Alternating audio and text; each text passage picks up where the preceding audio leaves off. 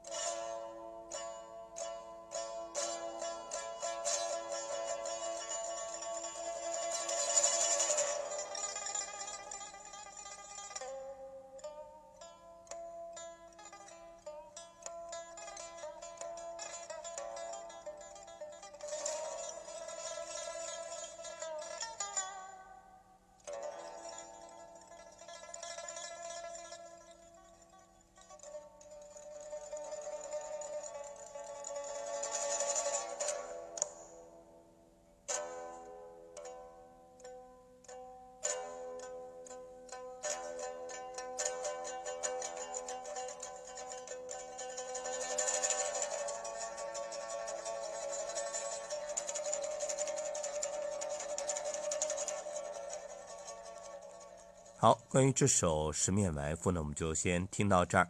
我想找个时间的话，我专门录一些节目，就等于对应的工商绝止语，也就是我们五脏里面心肝脾肺肾。这样呢，单一的节目各位收藏了更便于你去养护。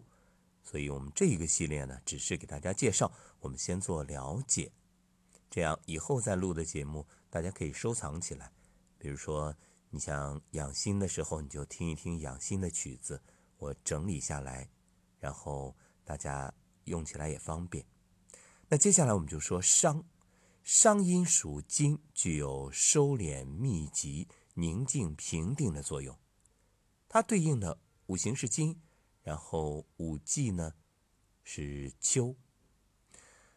旋律忧伤委婉，但不抑郁；柔肠百转，但不消沉。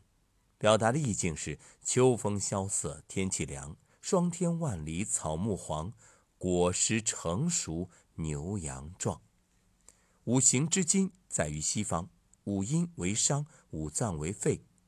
五行中啊，这金的属性，我们来看一下：清洁、收敛，属于商调式。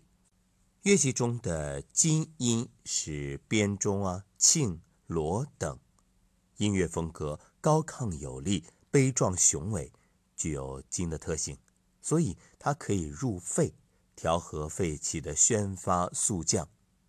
商音疏导肺经，那么正商调式呢，能够促进全身气机的内收，调节肺气的宣发肃降，具有养阴、保肺、补肾、利肝。泻脾胃虚火之功效，可以用于治疗肺气虚衰、气血耗散、自汗、盗汗、咳嗽、气喘、心烦易怒、头晕目眩、悲伤不能自控等病症。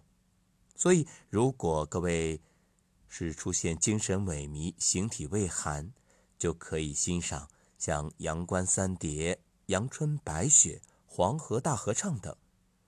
肺部不好的朋友啊。可以在每天下午的十五点到十九点，也就是体内的肺气最旺的时候，欣赏这些曲目，并且随着曲子的旋律轻松呼吸，就可以起到养肺的效果。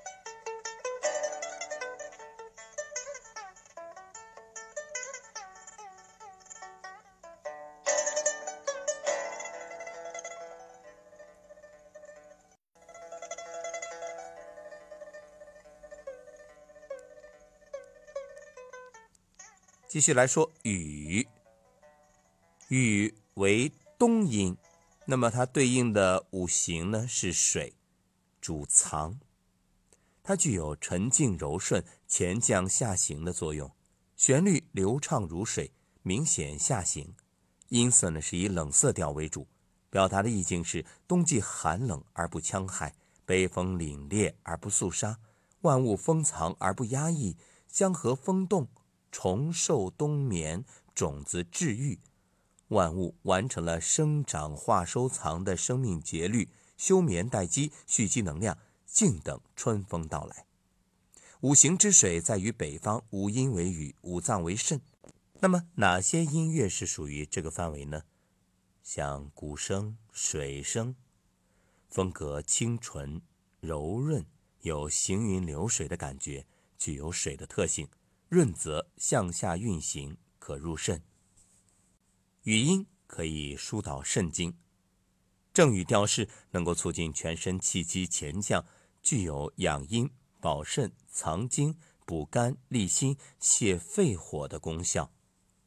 如果是遇到虚火上炎、心烦易躁、头痛、失眠、夜寐多梦、腰酸腿软、性欲低下、阳痿早泄。肾不藏精、小便不利等状况，就可以听这种音乐。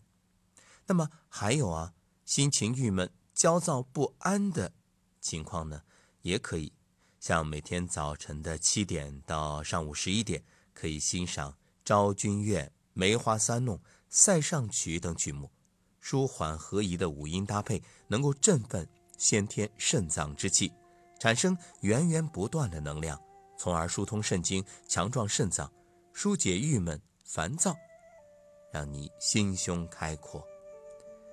好，那我们就在这曲《梅花三弄》里结束今天的节目，也祝愿各位都能够真正懂得这五阴阳五脏之法，不再生病立刻想着吃药，而是能够通过这种乐来调节自己的气与神。还是那句老话：下是养身，中是养气，上是。养心，当你真正把心疏解了，让自己气机平和，不偏不倚，你会发现，这健康啊不请自来，而疾病呢悄悄离去。所以，一曲终了病退人安。